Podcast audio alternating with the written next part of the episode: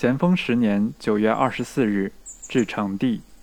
成侯四帝左右，二十四皆九月初二日由县城祭监，据悉一切。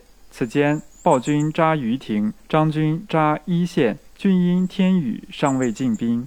贼分谷窜浙，初次破淳安县，初期破延州府，行省可危之至。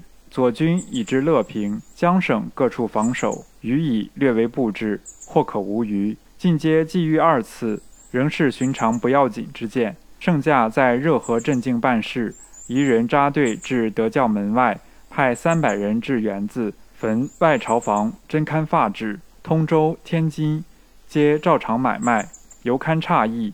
余若奉旨派出带兵北上，成败利钝全不计较，但以明君臣之大义。